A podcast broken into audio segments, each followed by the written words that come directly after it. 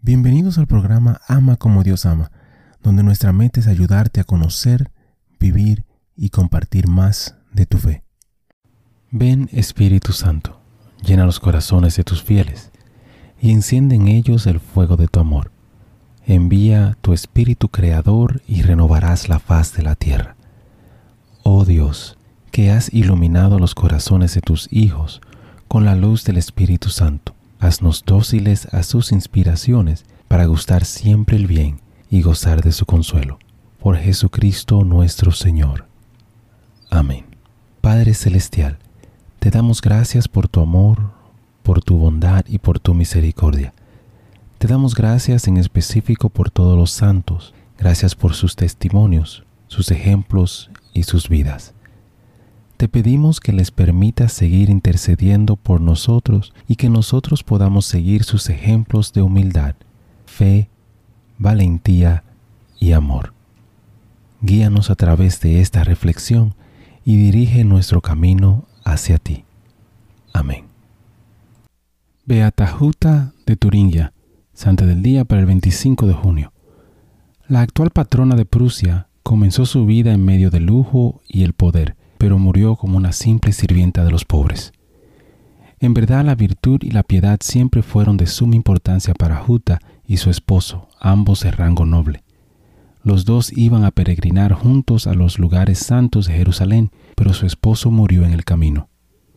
Juta, que acababa de enviudar, después de ocuparse de mantener a sus hijos, decidió vivir de una manera que sentía que agradaba por completo a Dios. Se deshizo de la ropa, las joyas y los muebles costosos que correspondían a alguien de su rango, y se convirtió en franciscana seglar, tomando la sencilla vestimenta de una religiosa. A partir de este momento su vida se dedicó por completo a los demás, el cuidado de los enfermos, especialmente los leprosos, atendiendo a los pobres, a quienes visitaba en sus chozas, ayudando a los lisiados y ciegos con quienes compartía su propia casa. Muchos de los habitantes de Turingia se rieron de cómo la una vez distinguida dama ahora pasaba todo su tiempo. Pero Juta vio el rostro de Dios en los pobres y se sintió honrada de prestar todos los servicios que pudo. Alrededor del año 1260, poco antes de su muerte, Juta vivía cerca de los no cristianos en el este de Alemania.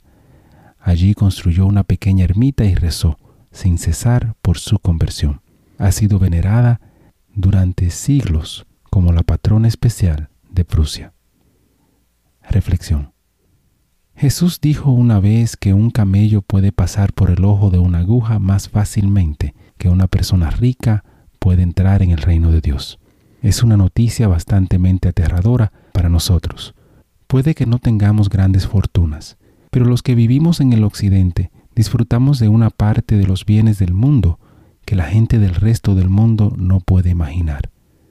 Para diversión de sus vecinos, Juta se deshizo de sus riquezas después de la muerte de su esposo y dedicó su vida a cuidar a los que no tenían medios.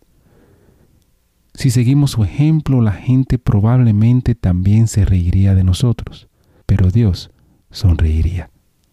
Hermano y hermana, te invito a reflexionar cómo puedes ser un poco más generoso con tu tiempo, tus talentos y tus tesoros. Bendiciones. Gracias por participar y compartir de esta reflexión con nosotros. Te invito a suscribirte al canal y a compartirlo si piensas que puede ser de bendición para ti o para alguien más.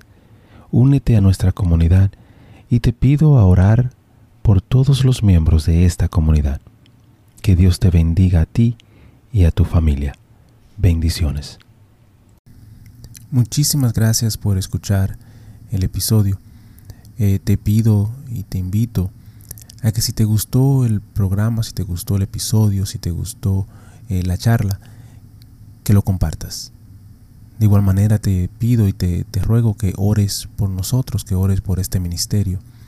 Y que si te gusta también que puedas buscar en nuestra página, visita nuestra página ama como Dios ama nuevamente ama como Dios ama.com, para encontrar artículos, canciones y oraciones, las cuales espero en Dios que te ayuden a conocer, a vivir y a compartir tu fe.